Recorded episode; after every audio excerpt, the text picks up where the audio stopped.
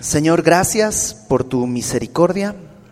Gracias porque nos sostienes, nos has dado tu palabra y a través de ella nos has permitido el acceso a tu consejo, a tu voluntad y tu Espíritu Santo con tu palabra, Señor, puede hacer en nosotros una transformación de modo que podamos glorificarte, que podamos recibir aquello que tú quieres darnos y que así seas exaltado. Te lo pedimos, Padre, en el nombre de nuestro Señor Jesucristo.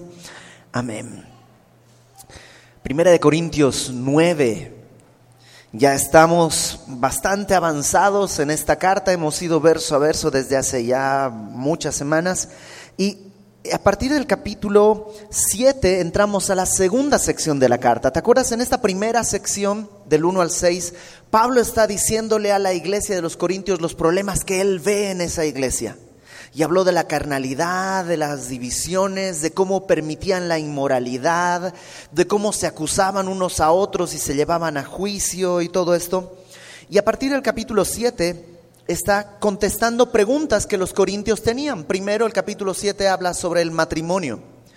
Ah, preguntas acerca del matrimonio, de eh, si los esposos son más espirituales, si no tocan a su esposa, o si se pueden volver a casar, o cuándo se pueden divorciar, o si hay uno de los cónyuges que es incrédulo, entonces hay que separarse, o todas esas cosas Pablo las contestó en el capítulo 7.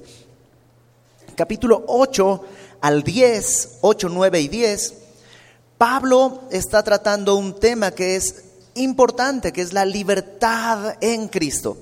Ahora, tenemos que tener en cuenta esto, que es bien, bien, bien, bien, bien importante no perder de vista. La Biblia no es una colección de reglas que hay que seguir nada más. O sea, no es un libro de leyes en los que esto es así, así, así, así, sino que establece principios, porque muchas de las cosas que los corintios están viviendo, tú y yo no vivimos. Si los tomamos como reglas, no tendrían sentido. Pero si encontramos cuál es el principio que está detrás de todo lo que Pablo dice, entonces son perfectamente aplicables a nuestra vida. Por ejemplo, la semana pasada en el capítulo 8 Pablo hablaba de lo podemos comer lo que es sacrificado a los ídolos. Y la verdad, ninguno de nosotros tiene ese problema, ¿no? Ninguno de nosotros come comida sacrificada a los ídolos. No se hace en nuestra sociedad del día de hoy eso. A lo mejor en Semana Santa hay gente que pone un pan en el altar y, hay gente que dice, no sé si se puede comer pan de muerto. Podría ser, pero no se parece a lo que Pablo está describiendo realmente. Pero entonces, ¿qué pasa? tenemos que ir más profundo al principio bíblico que Pablo está poniendo. Y el principio bíblico, ¿te acuerdas? Era el conocimiento envanece, pero el amor edifica. Ahora, no está diciendo que no hay que obtener conocimiento, sino que el conocimiento puro no es un buen timón, no es un buen, no es un buen pumba tampoco, no, me refiero, no, no es un buen director de mi vida el conocimiento. El amor sí. Si me dirijo solo por el conocimiento, puedo atropellar a todo el mundo porque tengo la razón. Tengo la razón y tengo la razón y podría probarte que tengo la razón. Sí, pero en tu razón estás atropellando a todo el mundo. Pablo dice, el conocimiento solo envanece, infla. El amor edifica. Y hablaba de cómo es más importante morir a mí, que tengo la razón, que defender mi razón a costa de otra persona. Y tú puedes escuchar la conferencia de la semana pasada en, nuestras, eh, en nuestra plataforma y puedes repasarlo. Pero ahora en el capítulo 9 pareciera que Pablo cambia de tema, pero en realidad no ha cambiado de tema. El tema sigue siendo el mismo. El conocimiento es bueno, pero debe estar conducido por el amor para que sea de edificación. Eh, una, una aclaración más esto de la libertad en Cristo que tenemos es sobre asuntos no esenciales, sobre temas en los que la Biblia no establece con claridad si es pecado o no. Hablábamos la semana pasada. ¿Un cristiano puede bailar? ¿Es malo que un cristiano baile? Pues en algunas iglesias no está bien visto. Entonces, si yo voy a una de esas iglesias, por supuesto no voy a bailar por amor a mis hermanos. ¿Está mal que un cristiano escuche música secular? Todas esas cosas, la Biblia no dice con claridad, ¿es pecado o no es pecado? Entonces, en esas áreas medio grises nos regimos por el conocimiento conducido en amor. No estamos hablando de áreas en las que hay pecado claro, adulterio, fornicación. No, es que mi conciencia es suficientemente fuerte como para vivir con mi chava sin casarnos y yo no me siento que estoy en pecado. Bueno, tu conciencia ha sido ya completamente cauterizada, está muerta si no sientes que hay pecado, porque la Biblia establece con claridad ese tema. Sí está, ese, ese, ese punto es muy importante. Ahora, lo que hace Pablo en el capítulo 9 es ponerse de ejemplo de lo que acaba de enseñarnos. De esto de la libertad en Cristo, de esto del conocimiento y cómo morir. Pablo en el capítulo 9 se pone a sí mismo de ejemplo. Y comienza, versículo 1 del capítulo 9, diciendo, no soy apóstol, no soy libre. Y esas dos preguntas van a conducir todo el capítulo. La primera es, ¿no soy apóstol? La respuesta sería, sí, ¿No soy libre? La respuesta sería sí, pero Pablo está hablando con una iglesia rebelde, una iglesia que en segunda de Corintios, cuando más adelante la estudiemos, está mucho más evidente, pero los corintios están rechazando a Pablo. Están diciendo, este no es apóstol de verdad. Como que lo desconocen. Hay una, un, un grupo de gente de la iglesia que empieza a decir, ay, ¿quién es Pablo? Sí, cuando escribe cartas se pone así como muy, muy, así muy ducho, muy fuerte y todo, pero cuando lo ves, su presencia corporal es despreciable, es un chaparrito así, narigón, calvo, que ni habla bien, tiene voz así muy aguda. lo estaban despreciando. Entonces Pablo está luchando porque la iglesia reconozca su apostolado, no porque él se sienta ofendido. no me reconocen. No, no, no. Tiene que ver con esto si ellos rechazan a Pablo, están rechazando al que envió a Pablo. Una vez Isaac Espinosa, lo conocen, ¿no? ha venido varias veces a predicar acá. Una vez él le predicaba a un amigo suyo y su amigo no quería escucharle, decía, nada, no sé qué. Y alguien, un poco como para consolar a Isaac, le dijo, no te preocupes, no te rechazan a ti. Y este Isaac decía, eso es lo que me preocupa que no me están rechazando a mí, que están rechazando a Jesucristo. Entonces, Pablo está hablando de eso, ¿no? No soy apóstol y tiene que darles razones, fíjate. No he visto a Jesús el Señor nuestro. ¿No sois vosotros mi obra en el Señor? O sea, Pablo es apóstol porque ha sido enviado directamente por Cristo. Y la mejor prueba es que la iglesia de Corintio existe. Porque Corinto está muy lejos del centro donde estaban todas las cosas en Jerusalén. Corinto está en Grecia. Pablo fue hasta Grecia a predicar el Evangelio. Entonces, es como si dijera, a ver, si yo no soy apóstol, pues ustedes en qué creyeron, ustedes no son iglesia. Por eso les dice, si para otros no soy apóstol, para vosotros ciertamente lo soy, porque el sello de mi apostolado sois vosotros en el Señor. Toda la primera parte, Pablo va a tratar de dejar bien claro que él es apóstol y tiene derechos como apóstol. Verso 3. Contra los que me acusan, esta es mi defensa. La palabra acusar ahí habla de crítica, de menosprecio. Dice, aquellos que no creen que soy apóstol, que me critican, bueno, esta es mi defensa, este es mi argumento. Y aquí Pablo va a empezar a citar algunas pruebas de su apostolado y a mencionar algunos derechos que él tiene como apóstol. Entonces dice, contra los que me acusan, esta es mi defensa. ¿Acaso no tenemos derecho de comer y beber?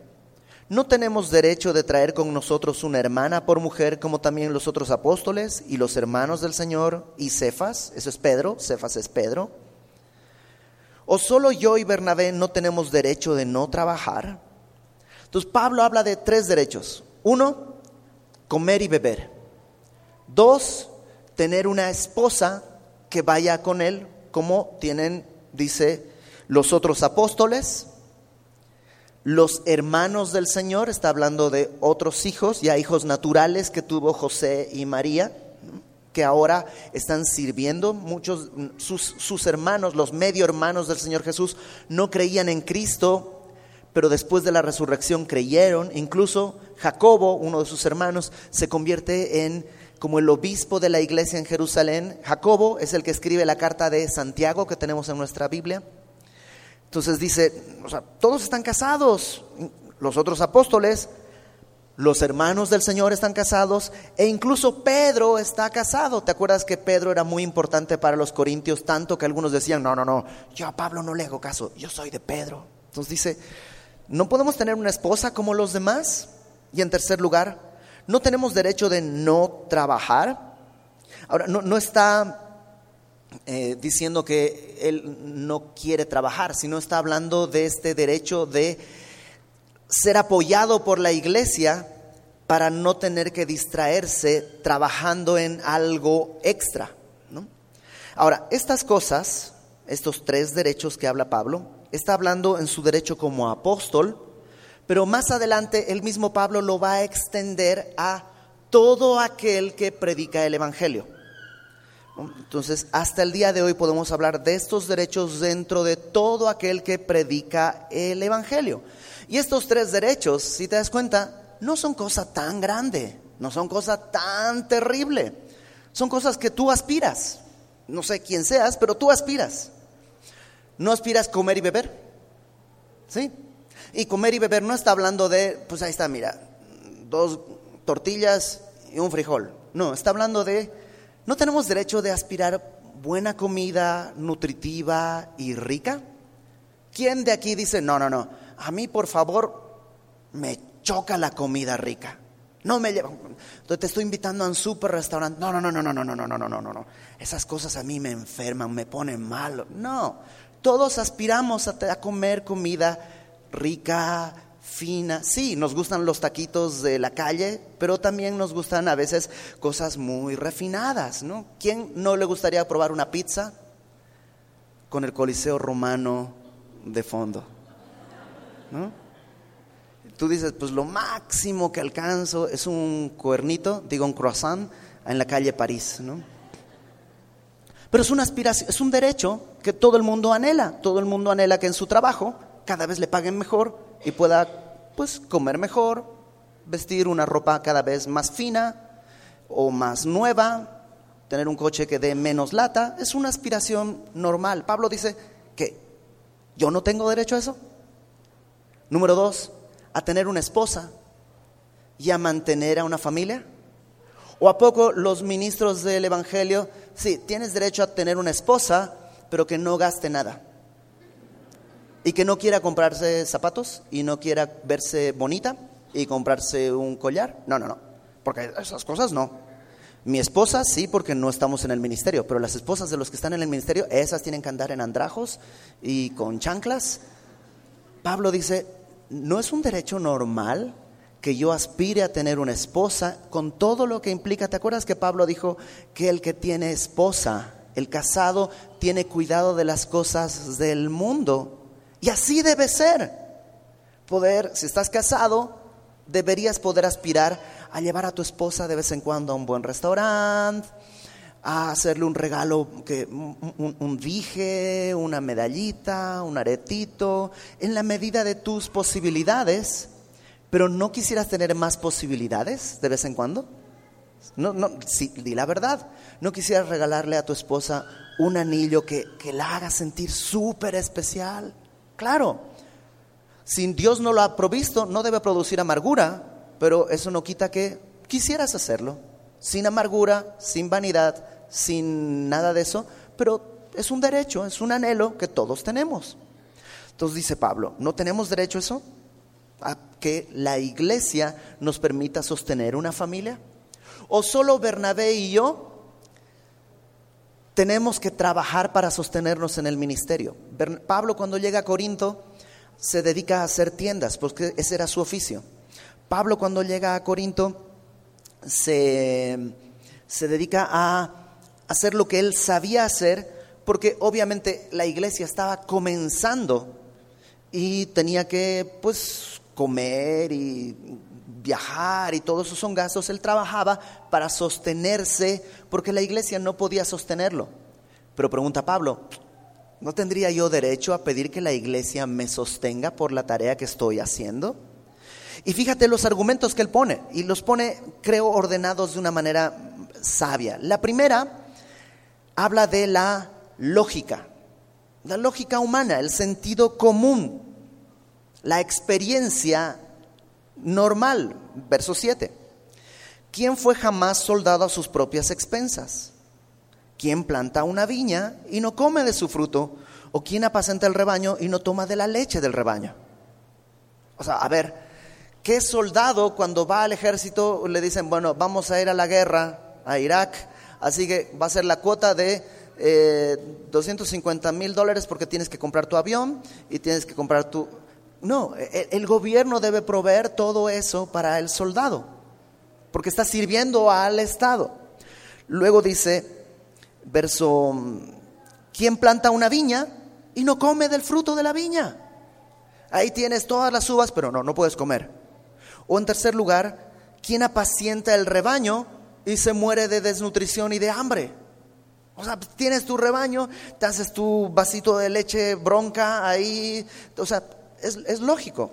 A estas cosas no son teología muy profunda, nomás es la experiencia, la lógica humana, el sentido común.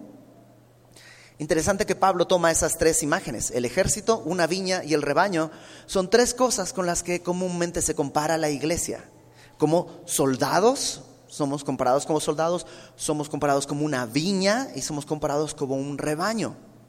Entonces dice, ¿no sería lógico que yo aspirara a esos derechos? Y que la iglesia los proveyera. Segundo argumento, ya no solo el sentido común, sino la ley de Dios. Fíjate en el verso 8 al verso 12. ¿Digo esto solo como hombre? O sea, este es nomás el razonamiento humano. ¿No dice esto también la ley? Y eso, la ley no es razonamiento humano, la ley es el pensamiento de Dios. ¿No lo dice la ley también? Porque en la ley de Moisés está escrito, no pondrás bozal al buey que trilla. Eh, trillar era cuando se espigaba, ¿no? El, trigo se lo corta con hoces y se lo reúne en haces, ¿no? Y esas haces, esos grupos, esos manojos de trigo se los llevaba a la era, que era una, una parcela, un territorio en algún lugar elevado a las afueras de la ciudad, y ahí se lo ponía en el piso y luego se usaba una especie de plancha como de lámina grande que era tirado por dos bueyes para que esa lámina pase por encima de todo el trigo, porque el trigo tiene una cascarita. Y pues si son, si, si es una gavilla, pues tú lo podrías hacer así con la mano y le quitas la cascarita, pero si son pues muchos, muchos, muchos, te destrozarías las manos. Entonces se usa esto y con esa plancha se trillaba se aplastaba el trigo y eso hacía que pues, se moviera y se cayera la cascarita. Y luego, con una especie de tenedor grandote que se llamaba aventador, al caer la tarde, ¿te has fijado que a la hora que el sol toca el horizonte hay mucho viento? Bueno, a esa hora se agarraba con el aventador, con ese tenedor gigante, y se lo aventaba al aire, de modo que la cascarita, la pajita y la basura se la llevaba el viento y caía el grano desnudo, limpio, y, eso es lo que se hacía. Ahora, cuando estás trillando, estás usando dos animales que comen eso. Entonces sería mucha crueldad ponerle bozal al animal que está caminando sobre su comida y prohibirle que coma. Dice la ley, no pondrás bozal al buey que está trillando para que pueda comer y seguir trabajando. Verso eh, ahí en el verso 8, 9. ¿Tiene Dios cuidado de los bueyes o lo dice enteramente por nosotros? O sea, cuando Dios dice esta ley, ¿lo dice para proteger a los animales o crees que también está hablando de nosotros? La respuesta es las dos cosas. Es decir, si Dios cuida que los animales estén bien, ¿no crees que cuidará que sus siervos estén bien? Y él mismo contesta, pues por nosotros se escribió, porque con esperanza debe arar el que ara y el que trilla con esperanza de recibir del fruto. El que trabaja en la iglesia dice, pues si un buey puede comer del alimento cuando está trabajando, no es ilógico que alguien que está trabajando en una iglesia espere recibir de la iglesia una compensación. Verso 11. Si nosotros sembramos entre vosotros lo espiritual, ¿es gran cosa que seguimos de vosotros lo material? Si otros participan de este derecho sobre vosotros, ¿cuánto más nosotros?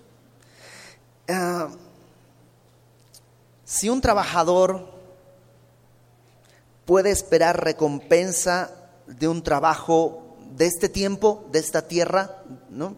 Un mesero, un plomero, puede esperar recompensa y tú consideras justo darle una recompensa, ¿no? Viene alguien te hace un trabajo de plomería bien hecho, te cobra 100 pesos, sí o no que le dices, es que lo hizo muy bien, le doy 100 más, un excedente, porque consideras que fue un buen trabajo. Entonces dice, si otros tienen este derecho, que siembran para lo terrenal, ¿cuánto más? Te dice, es gran cosa si segaremos nosotros lo espiritual que estamos sembrando lo espiritual? Si estás, verso 12, ¿no? Si otros participan derechos sobre vosotros, ¿cuánto más nosotros? Si tú vas a una consulta con un psicólogo, con un terapeuta, con... Es lógico que esperes que el psicólogo, el terapeuta, cobre y no consideras injusto, ¡Ah! me quiso cobrar, ¿no?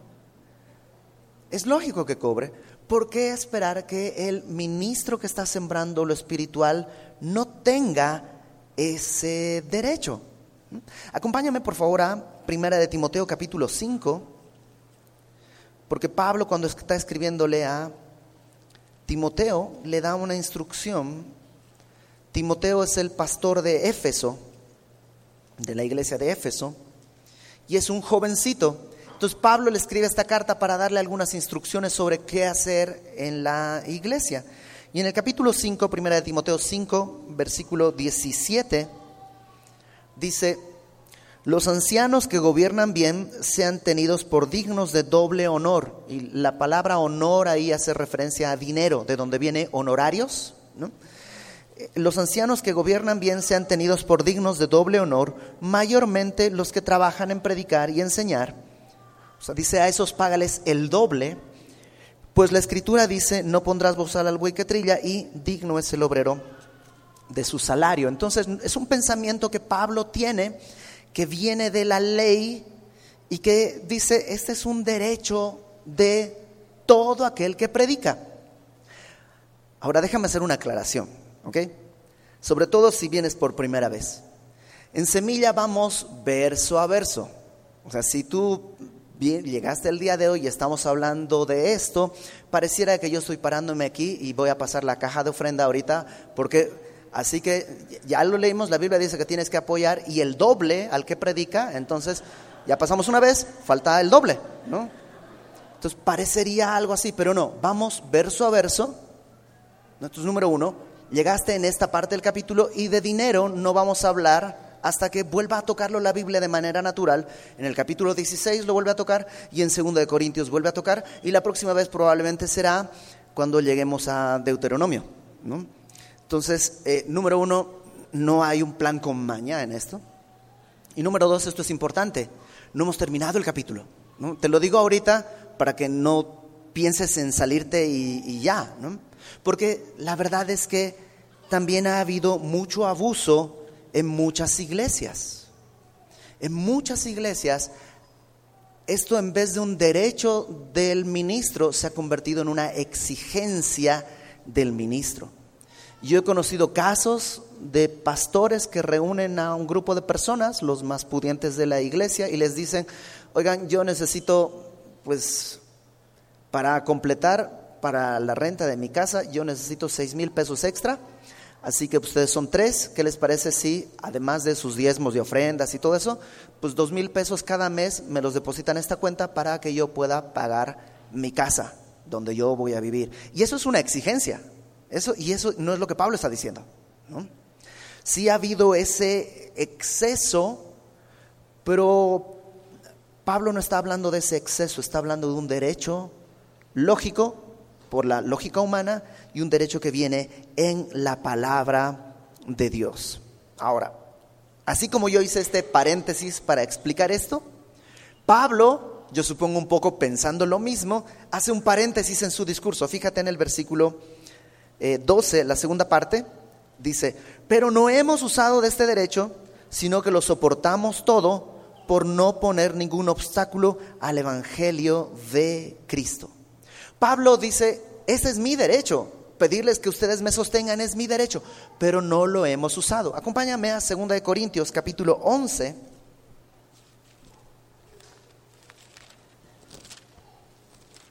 Segunda de Corintios capítulo 11, versículo 7 Te dije que en Corinto había gente que lo rechazaba, en 2 Corintios es mucho más evidente. Y acá, fíjate, 2 Corintios 11, versículo 7 dice, ¿pequé yo humillándome a mí mismo para que vosotros fueseis enaltecidos por cuanto os he predicado el Evangelio de Dios de balde? Esta frase de balde quiere decir gratuito. O sea, Pablo dice, perdónenme, perdónenme, no les cobré nada cuando fui a predicar. los ofendí, Perdonen que los haya ofendido de esa manera porque les prediqué gratuitamente. Verso 8. He despojado a otras iglesias recibiendo salario para serviros a vosotros. O sea, Pablo no comía aire. Él tenía que trabajar y vestirse y tenía necesidades y tenía cosas que hacer y todo. Y para eso usaba el dinero que otras iglesias le enviaban. Entonces dice Pablo a los Corintios, ojo, es mi derecho, pero quiero que quede claro, no se los he pedido. A ustedes no se los he pedido. No se los he pedido, dice ahí, para no poner ningún obstáculo al Evangelio de Cristo. Y nos pone lo que va a ser el punto central de todo el capítulo, el Evangelio de Cristo. Con tal de predicar el Evangelio, no quiero poner ningún obstáculo. No se trata de que, es que a mí el dinero me sobra, yo tengo mis negocios y por eso no lo hago. No se trata de, es que yo como muy poquito, así que no necesito, por eso no les pedí ofrenda. Se trata de algo más profundo, no poner obstáculo al Evangelio de Cristo. Ahora, versículo 13 continúa dándonos razones de por qué tiene estos derechos de comer, beber, de ser mantenido con su familia y de vivir de la iglesia, digámoslo así. Verso 13. Este es un argumento que viene de las prácticas del Antiguo Testamento. No solo la ley era lo anterior, estaba escrito en la ley, ahora las prácticas del Antiguo Testamento dice, ¿no sabéis que los que trabajan en las cosas sagradas comen del templo y los que sirven al altar del altar participan? Los sacerdotes que trabajaban, los levitas que trabajaban en el templo, comían de parte de lo que se sacrificaba. Y esto incluso en Corinto los paganos, ¿te acuerdas que lo veíamos la semana pasada? Cuando se llevaba un sacrificio al sacerdote de Zeus, el sacerdote de Zeus una parte la quemaba, otra parte se la daba al que hizo la ofrenda y otra parte se la quedaba y se la podía comer o la podía vender. Entonces dice Pablo, si los que trabajan en el templo participan de lo que sucede en el templo, está mal que yo pida como derecho participar de la iglesia. Y pone un argumento más y este ya es definitivo. Contra, contra el otro podrías buscar cómo esquivar. Pero este, fíjate el versículo 14. Así también ordenó el Señor a los que anuncian el Evangelio que vivan del Evangelio. Punto final a cualquier discusión. Punto final a cualquier discusión. Jesús ordenó que quien trabaja en el Evangelio viva del Evangelio. Y para que eso suceda, pues la iglesia tiene que poner para que el ministro pueda vivir. Ahora, otra vez, antes de que se vayan. Parece que Pablo va a sacar la caja de ofrenda porque ya probó que tiene todo el derecho de hacerlo. ¿Sabes qué es eso? Conocimiento. Ese es el conocimiento, esa es la verdad y ahí está bien clarito. Y lo puedes leer en cualquier traducción, dice lo mismo que acabamos de ver. No estoy torciendo el texto de ninguna manera. Así está. Entonces Pablo va a hablar. ¿Te acuerdas cuál era la segunda pregunta? La primera, ¿no soy apóstol? Ya nos dejó muy claro que sí. ¿Y cuáles son sus derechos? ¿Cuál era la segunda pregunta? ¿No soy libre? Entonces va a hablar de la libertad. ¿Tiene libertad de exigir este derecho? Por supuesto que sí, es apóstol. Pero tiene otra libertad. Versículo 15. Versículo 15. Pero yo de nada de esto me he aprovechado, ni tampoco he escrito esto para que se haga así conmigo. Ojo, no estoy pidiendo que, no estoy diciéndoles a partir de ahora les voy a cobrar. No, no estoy diciendo eso. No he hecho para que esto se haga así conmigo, porque prefiero morir antes que nadie desvanezca esta mi gloria. Pablo dice, hay algo que atesoro, hay una gloria que busco, y no quiero que se desvanezca por el dinero o por algo así. ¿Qué gloria es Pablo? Verso 16. Pues si anuncio el Evangelio, no tengo por qué gloriarme porque me es impuesta necesidad y hay de mí si no anunciare el Evangelio. Pablo dice, pues yo no me hice apóstol porque dije es un buen negocio. Fui llamado, fui llamado por Dios para esto y no lo hago por la recompensa, que tengo derecho, pero no lo hago por la recompensa sino porque es una necesidad. Esto es, esto es algo que yo tengo que hacer. Y creo que es importante eso, ¿no? Cuando yo eh, eh, todavía el día de hoy estoy dirigiendo el Instituto Bíblico de Semilla México. Y muchas veces chicos entran al Instituto Bíblico de Semilla queriendo ser pastores. Y desde el primer semestre los desanimamos. Les decimos, esa no es la manera. O sea, el instituto bíblico te puede dar un certificado que, dicho sea de paso, no sirve de nada, ¿no? No tiene ninguna utilidad, ¿no? De que estuviste en el instituto. Pero eso no te hace ni pastor, es más, ni siquiera te hace cristiano maduro. Uy, ojalá fuera, si vieras los alumnos del instituto bíblico, son los que a veces más dolores de cabeza hay. ¿Por qué? Porque tienen conocimiento, pero no han madurado en la otra pata, que es el amor. Entonces ahí andan empuje y empuje con conocimiento, empuje y empuje con conocimiento, y es, es difícil. Y una de las cosas que siempre pensamos es, observamos a los alumnos, muchos de ellos, la gran mayoría de los mejores alumnos, trabajan y estudian y tienen un oficio. Entonces no están estudiando para ganar algo, sino que están invirtiendo porque quieren, consideran valioso el conocer más al Señor. Y esa es una gran base para ver quiénes están siendo llamados al ministerio. En la Biblia el Señor llama a quien está trabajando. Moisés estaba trabajando, apacentando las ovejas de su suegro. Pablo estaba trabajando, estaba matando cristianos, no era un buen trabajo, pero era, era lo que él consideraba correcto ante Dios y lo hacía con fervor.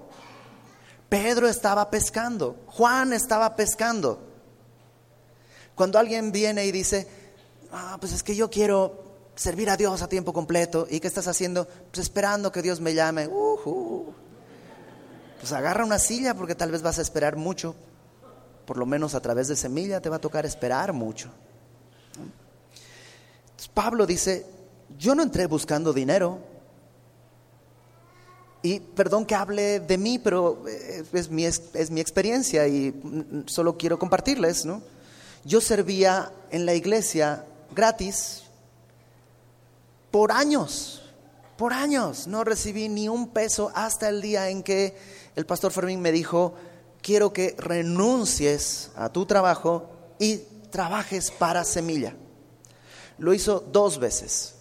La primera vez me dijo, te vamos a pagar tanto. Y le dije, no, gracias, no me alcanza. Porque era la verdad, me estaba ofreciendo muy poquito y dije, no me alcanza. Y pues prefiero seguir sirviendo en mis tiempos libres, que en aquella época no ganaba mucho, pero tenía mucho tiempo libre y entonces podía todo el tiempo estar sirviendo. La segunda vez fue cuando me casé Y esa vez el pastor Fermín sabiamente no me dijo ni cuánto iba a ganar, ni mucho menos. Yo me enteré cuál iba a ser mi ofrenda el día de la primera quincena. Simplemente me habló, me dijo, ay, ya estás casado, quisiéramos que sirvas en la iglesia. Lo oré con mi esposa, teníamos dos días de casado, tres días de casados. Lo oramos y dijimos, pues ahora es cuando. Y si son frijoles y tortillas, pues está chido. Si nos morimos no dejamos eh, huérfanos a nadie. Así que ese es el tiempo. Y fue maravilloso y es la primera vez que la iglesia me apoyó económicamente. Y antes de eso, pues fue maravilloso servir. No nos, no nos metimos por dinero, la verdad. Ganaba más en esa época. Ten en cuenta, te platiqué que me casé varias veces, ¿sí? Pues en mi trabajo anterior estaba ganando como para pagar tres bodas, con todo lo que representa, cinco boletos a Bolivia de ida y vuelta, este, y darle a mis papás un dinero que estaba ahorrando por años, la honra. Yo vivía soltero, entonces apartaba mi dinero, mi diezmo, mi fondo de misericordia para quien lo pueda necesitar, mi, bueno, la renta y esas cosas, y la honra a mis papás, un porcentaje que tenía ahí para honrar a mis papás. Y, y de pronto vino este llamado y sabes que fue glorioso. Y fue porque ya era una necesidad, ¿no? Entonces Pablo dice, no entré por dinero. Mi gloria no es esa. Entonces, ¿cuál es tu gloria? Verso 17. Eh, por lo cual, si lo hago de buena voluntad, recompensa tendré. Pero si de mala voluntad, la comisión me ha sido encomendada. Pablo, esta, frase del versículo 17 es, es un poco extraña, pero pareciera indicar si lo hiciera por recompensa, pues lo estaría haciendo diariamente por, por esa recompensa. Pero Pablo dice, no hago por recompensa, lo hago aunque sea de mala voluntad, porque ha sido un encargo que Dios me ha dado. Es un encargo. No me, no me mueve la recompensa, sino me mueve el mandato. Verso 18. ¿Cuál es pues mi galardón? O sea, ¿qué es lo que anhelo? Que predicando el Evangelio presente gratuitamente el Evangelio de Cristo para no abusar de mi derecho en el Evangelio. Mi galardón es esto, presentar el Evangelio gratuitamente, aunque tengo derecho de pedir que se me sostenga. Hace unos años, te lo platico rápido, rápido, rápido, rápido el pastor Héctor tenía una banda que se llamaba Torre Fuerte.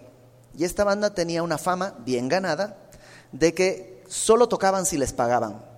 Incluso hay anécdotas que ellos mismos cuentan con vergüenza, que estaban ahí ya listos para subir a tocar, pero esperaban, ¿no se ha depositado? No, ok, entonces no, no vamos a tocar hasta que se haga el depósito y tengamos el cheque.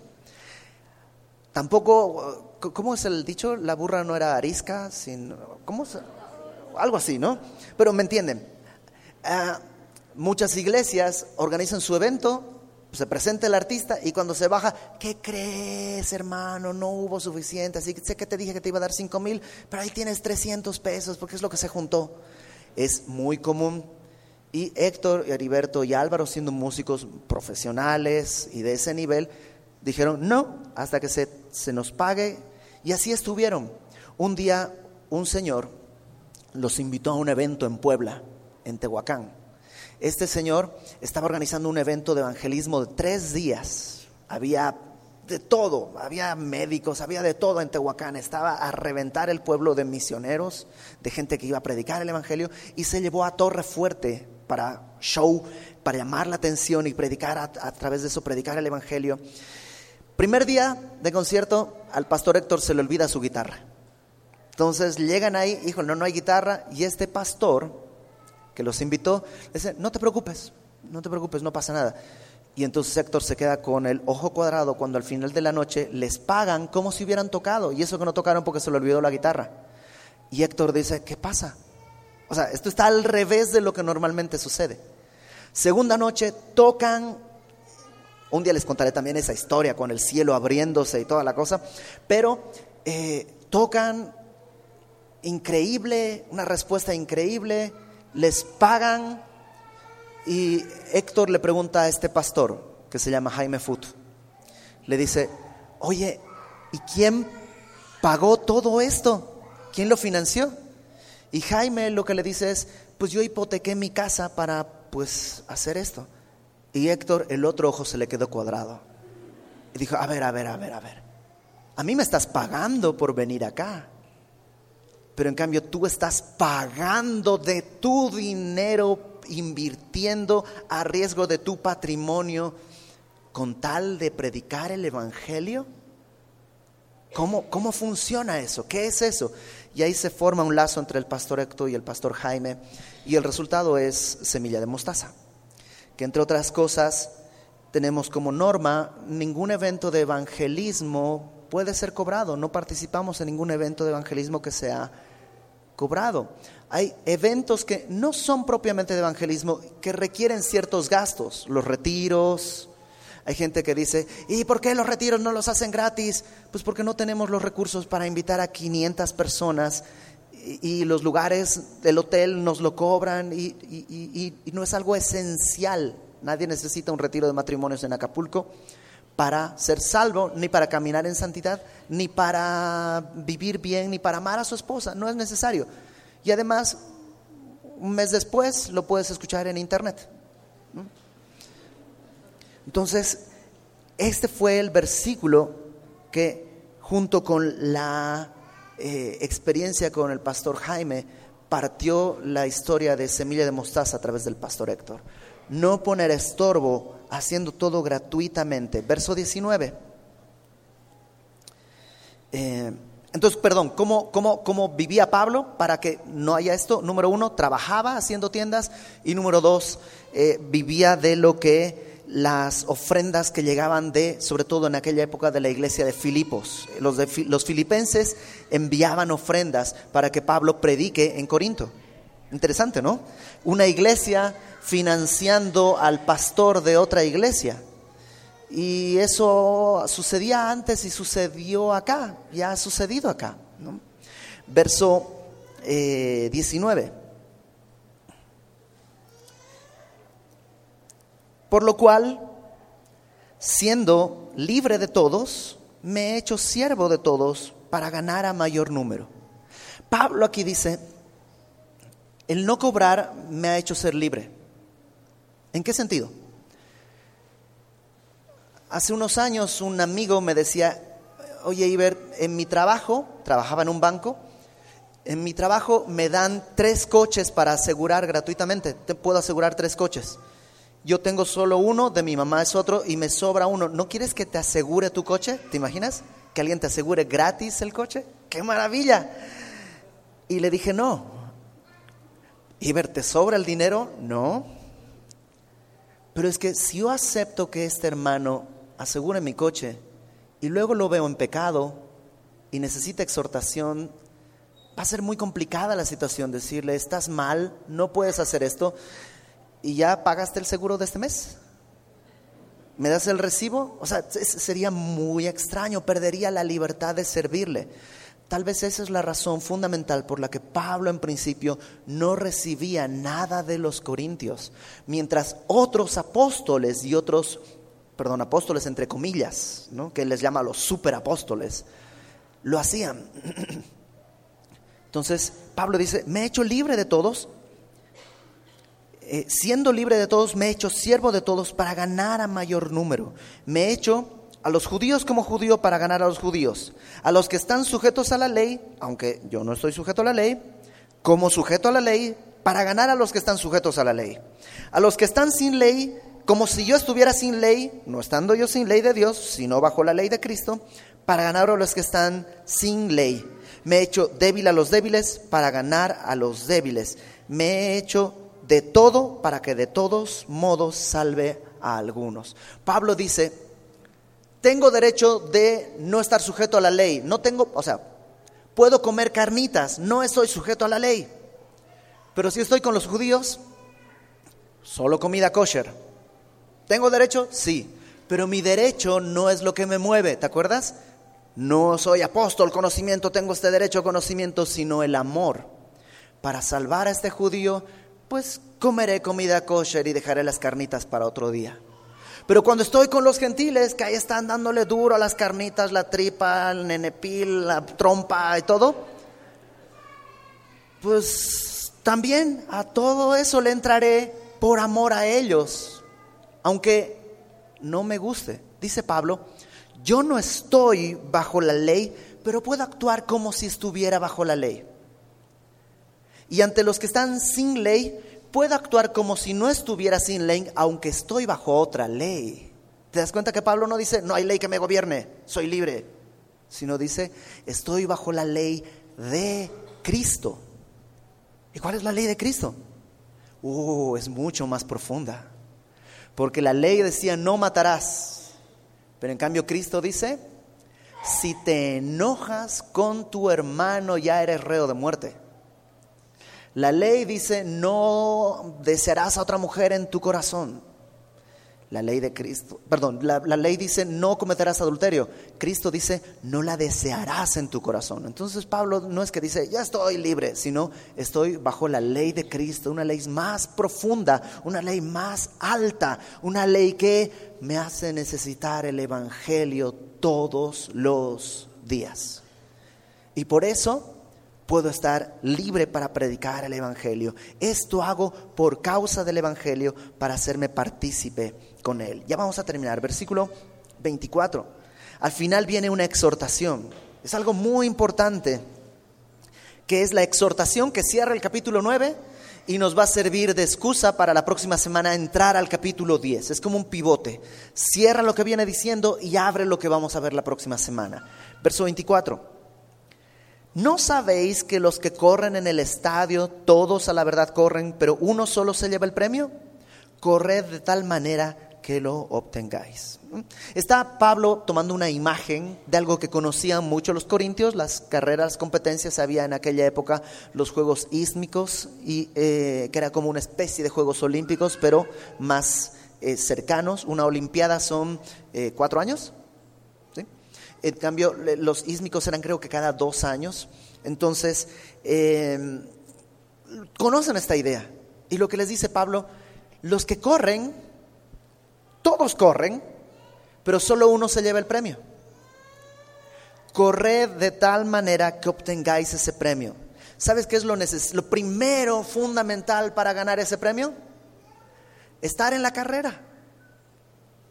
Los corintios se habían puesto en las graderías y ahí estaban desde ahí diciendo, Pablo, eh, más o menos, corre, pero de vez en cuando se cansa. Pedro, ah, Pedro, Pedro corre muy bien, pero como es viejito, a veces también como que se tropieza. Apolos, ah, ese es el más joven, se lo ve en su porte. Pero sabes que el uniforme, y estaban, ¿te acuerdas? Estaban en las graderías, ya no están corriendo, ahora están juzgando, nada más están diciendo, y de eso sabes que hay muchos en la iglesia. Uy, es que no deberían, el, jardín del abuelo está muy lejos, ¿cómo en el jardín del abuelo? Pues, el Real de Minas, deberían tener un lugar mejor, porque ahí el... Y cuando...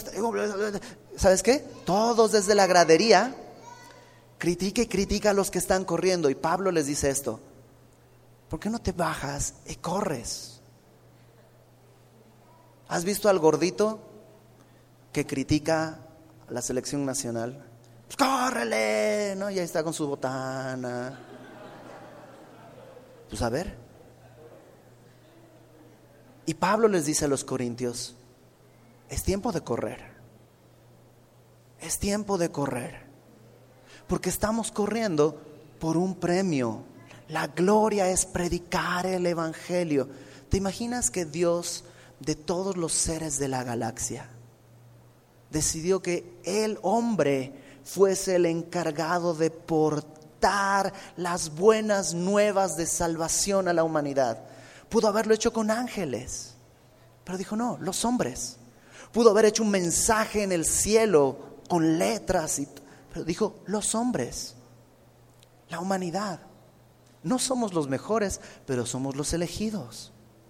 Y Pablo dice, ya basta, corre, corre de tal manera que puedas obtener este galardón, predica el Evangelio. Verso 25. Todo aquel que lucha, y cambia de deporte, cambia de imagen, todo aquel que lucha, y la palabra luchar hace referencia a eso, la pelea, ¿no? Lucha, Y, pero es interesante porque lucha es la palabra agonizomai, que habla de una lucha con mucho esfuerzo. De hecho, de ahí viene nuestra palabra agonía, ¿no? Esta idea de que está apenas aferrándose a la vida. Bueno, dice, todo aquel que lucha, de todo se abstiene. Ellos, los deportistas, los luchadores, a la verdad para recibir una corona corruptible, pero nosotros una incorruptible. ¿Sabes qué les daban a los ganadores? Una corona de olivo. Eso te lo puedes hacer tú, así buscas un olivo, le haces, ya lo hiciste, listo. Y en tres horas ya está marchito. Pablo dice, nosotros tenemos una recompensa eterna. ¿Valdrá la pena esforzarme hasta la agonía y luchar por renunciar a mi derecho? ¿Te acuerdas? Ese es el contexto.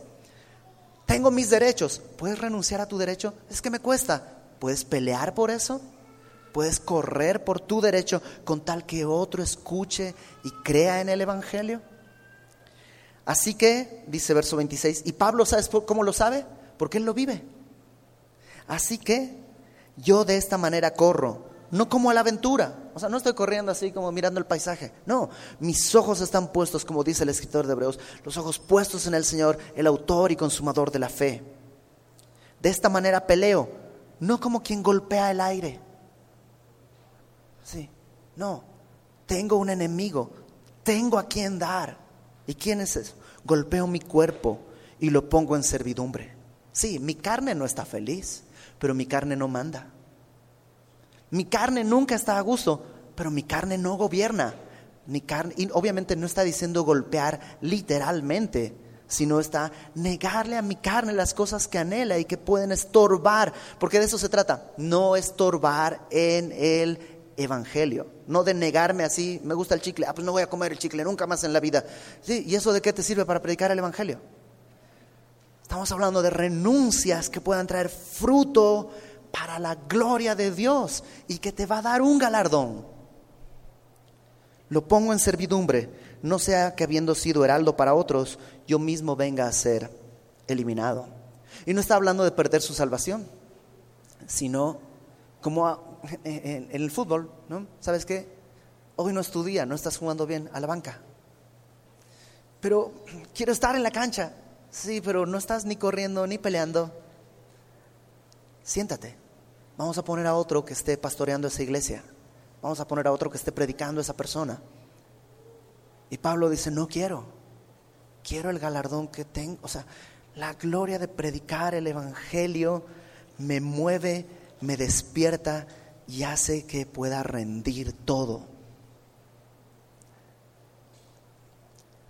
¿Has estado peleando algún derecho? ¿Has estado defendiendo algún derecho?